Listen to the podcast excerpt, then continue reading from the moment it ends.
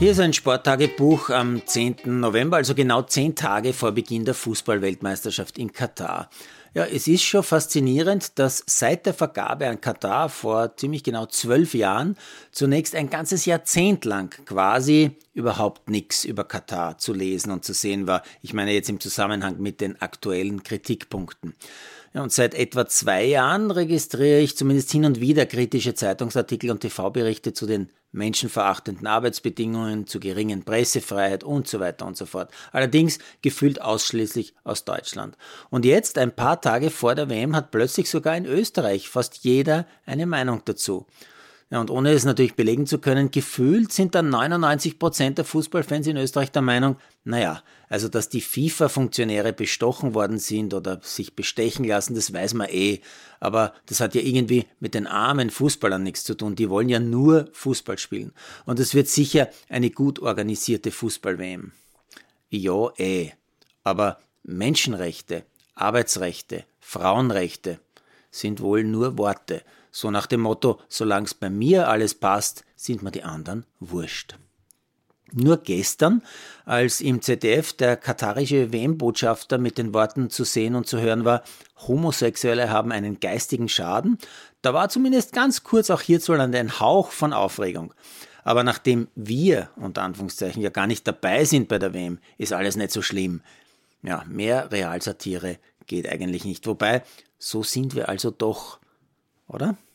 Und schon sind die wichtigen Sportmeldungen wieder ganz andere. Zum Beispiel, dass Mario Götze nach fünf Jahren Pause wieder im Kader der deutschen Mannschaft steht oder auch der erst 17-jährige Mokoko von Dortmund. Wer bei den Deutschen spielt, ist mir persönlich dann aber eher nicht so wichtig, aber auch die Tatsache, wie wichtig man hierzulande die Deutschen nimmt, das war die Einsermeldung heute im 20 Uhr OF-Sport, das ist irgendwie typisch österreichisch. Als ich gestern in meiner alten langjährigen Fußballrunde beim Gansleressen einfach mal die Fangfrage gestellt habe, ob Uruguay eigentlich bei der WM dabei ist, haben gleich drei Kollegen rund um mich mit den Achseln gezuckt. Sie haben es einfach nicht gewusst. Sind aber allesamt ehemalige Regionalliga-Fußballer. Ja, warum fällt mir da plötzlich das Sprichwort ein, über den Tellerrand hinausschauen und so? Ich habe Uruguay äh, deshalb ins Spiel gebracht, äh, weil sich dort ein ähnlich großes Reservoir an Talenten findet wie in Brasilien, glaube ich zumindest.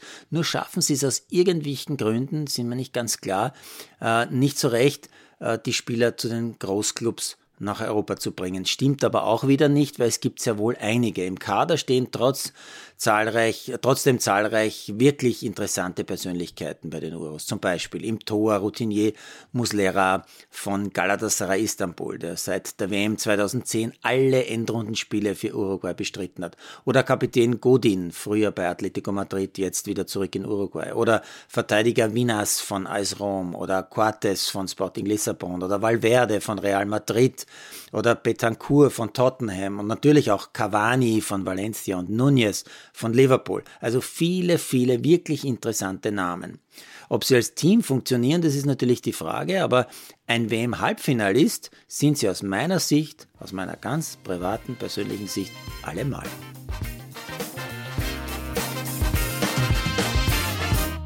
Produziert von Malderino Chiesens.